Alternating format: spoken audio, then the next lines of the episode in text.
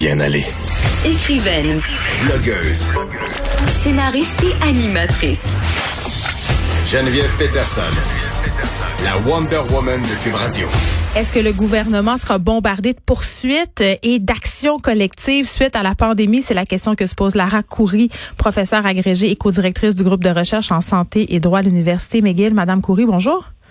Oui, bonjour. Écoutez, vous signez euh, cette lettre ouverte dans la presse et la question que vous posez est quand même euh, légitime parce que euh, tout au long de la crise qu'on traverse, évidemment, il y a des manquements qui ont été pointés.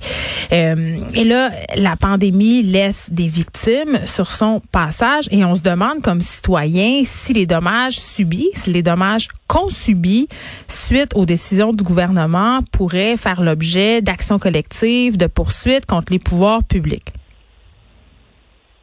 Oui, effectivement, je pense que c'est une des nombreuses questions que les juristes se posent en ce moment.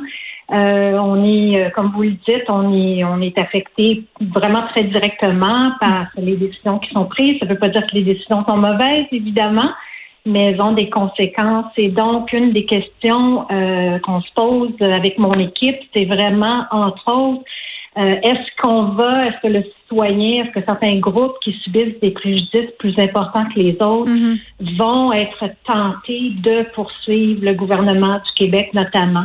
Et euh, c'est une grande question. Euh, vous faisiez référence euh, à l'article que j'ai écrit. Moi, je pense que les chances de succès sont très limitées. Mm. Je pourrais vous expliquer pourquoi, mais euh, je pense qu'il faut y penser à deux fois avant de, de penser investir de larges sommes d'argent dans des poursuites de cette sorte-là? Ben, et Madame Coury, il y a deux affaires là-dedans, à mon sens. La première, c'est qu'il y a un concept qui est très important en justice, et c'est l'intention. Et en ce moment, euh, le gouvernement prend des décisions au meilleur de ses connaissances, n'a jamais fait face à cette situation. Donc, vraiment, ses intentions sont bonnes. La deuxième affaire aussi, c'est quand on pense action collective contre des organismes qui sont publics, prenons par exemple les CHSLD, ben, au bout du compte, ce sont les citoyens qui vont éponger la facture. Oui, ouais, vous avez tout à fait raison. Mais pour revenir à votre, euh, c'est- intéressant la façon que vous présentez ça, l'intention. Euh, écoutez, euh, la législation en ce moment, toutes les décisions qui sont prises par le gouvernement pour protéger notre santé euh, sont prises dans le cadre d'une euh, déclaration d'urgence sanitaire. Hmm. Et dans la loi sur la santé publique, toutes les décisions de bonne foi qui sont prises par le gouvernement, par la ministre de la, de la Santé et des Services sociaux et par toute autre personne sont protégées par une immunité. Donc, vous parliez d'intention, puis la loi est, euh, utilise un vocabulaire similaire. La loi parle de bonne foi. Hmm. Et je pense qu'on peut s'entendre là qu'il n'y a pas vraiment de mauvaise foi en ce moment. En tout cas, moi, je j'en constate pas. Euh, puis je pense aussi, euh, je, je suis contente que vous souligniez le fait que euh, c'est une situation complètement nouvelle. On n'a pas vécu ça, en tout cas pour la plupart de notre vivant, on n'a pas vécu une telle situation. Mm. Euh, ce qui est difficile pour le gouvernement, c'est que les décisions sont prises sur des fondements scientifiques et la science change constamment.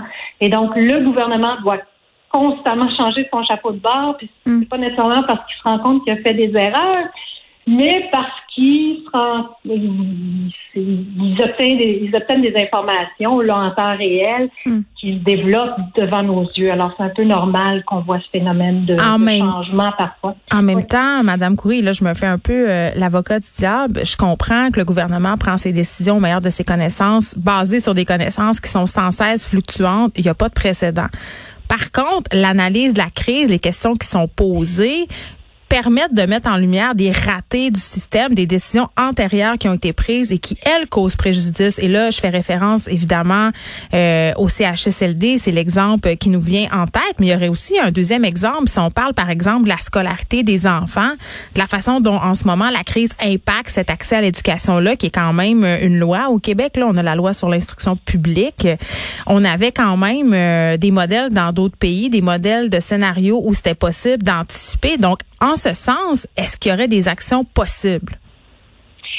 Bon, euh, on parle de raté du système. Je pense qu'on on- le, et le, premier ministre en a parlé tout à l'heure dans son Oui. point de presse. là. il dit on apprend des choses en ce moment. Euh, vous savez, quand je dis qu'il y a une immunité de poursuite contre le gouvernement du Québec, euh, ça veut dire que on, euh, pour les décisions prises en vertu de la loi sur la santé publique, il ne peut pas y avoir de poursuite en responsabilité devant les tribunaux. Mais ça ne veut pas dire qu'il n'y a pas de responsabilité à prendre par l'État. C'est juste que cette responsabilité-là, elle va s'exprimer d'une façon différente. Ça ne peut pas être les juges qui vont lui imposer. Et donc, euh, moi, personnellement, là, je défends l'idée que euh, cette responsabilité-là devra être prise pendant la pandémie, mais surtout en période post-pandémie. Et notamment, puis là, on y vient, euh, on constate des erreurs de longue date dans certains systèmes. Les CHSLD, euh, c'est pas nouveau le manque de ressources, les problèmes qu'on constate en ce moment. Ça fait longtemps qu'on parle de certains de ces problèmes-là. Et donc, je pense qu'une des prises de responsabilité du gouvernement, hmm. euh, ça va être de revoir ces systèmes-là et d'apprendre de ces erreurs et d'introduire des changements je pense que si ça c'est fait, ça sera une façon de prendre ses responsabilités, puis une façon d'être redevable envers la population euh, du Québec qui souffre en ce moment. Oui, puis un point intéressant que vous soulevez, euh, c'est un peu cette logique utilitariste. ce ne sont pas vos mots, ce sont les miens. Euh, c'est-à-dire le gouvernement en ce moment choisit ses priorités. et tantôt vous faisiez allusion au fait que peut-être dans la prise de décision, on cause préjudice à des groupes en essayant d'en protéger d'autres, mais en même temps, justement, tient compte de cette logique utilitariste-là, le gouvernement doit prendre ses décisions en faisant un calcul d'impact, c'est-à-dire qu'est-ce qui va avoir le moins d'impact. C'est clair qu'il y a des impacts sur des groupes, mais à un moment donné, est-ce qu'on peut leur en tenir rigueur? Euh, vous savez, la, une des raisons pour lesquelles on, accorde en droit des immunités euh, au gouvernement, hmm. euh, ça, ça, tient au fait que le gouvernement doit constamment réconcilier des intérêts divergents. Puis effectivement, comme vous dites, là, en priorisant certains groupes, on en désavantage d'autres. Mais en bout de ligne, l'État doit poursuivre l'intérêt public. Et en poursuivant l'intérêt public, ben, c'est sûr qu'il y a des laissés pour compte. C'est normal. L'intérêt de la majorité. Euh, ben, c'est pas tout à fait l'intérêt de la majorité, c'est un petit peu différent. Puis j'espère que c'est pas l'intérêt de la majorité parce qu'en fait, on se rend compte que les personnes vulnérables en ce moment sont particulièrement affectées. C'est pas les personnes qui sont la qui font partie de la majorité, hmm. c'est pas les personnes qui ont les voix les plus fortes euh, dans le débat public. Donc, faut faire attention. C'est pas l'intérêt de la majorité. Et une des raisons pour limiter, c'est qu'on veut pas que l'État prenne ces décisions-là en ayant peur d'être poursuivi. Parce que s'il a peur d'être poursuivi par certains groupes qui ont un, pouvoir, un accès à la justice plus mm. important que d'autres, mais là, ça va biaiser ses décisions. Il va penser, ouf, je vais prendre des décisions dans l'intérêt de ceux qui pourraient me poursuivre. Et donc, euh, euh, c'est intéressant de savoir, je pense, pour tout le monde, que l'immunité, c'est pas de l'impunité, mais c'est un peu pour permettre à l'État de justement réconcilier les intérêts divergents puis, en bout de ligne, de protéger les vulnérables, les groupes vulnérables qui seront peut-être pas nécessairement ceux qui auraient la possibilité de le poursuivre devant le tribunal. Donc, il y a quelque chose de bon dans cette unité-là.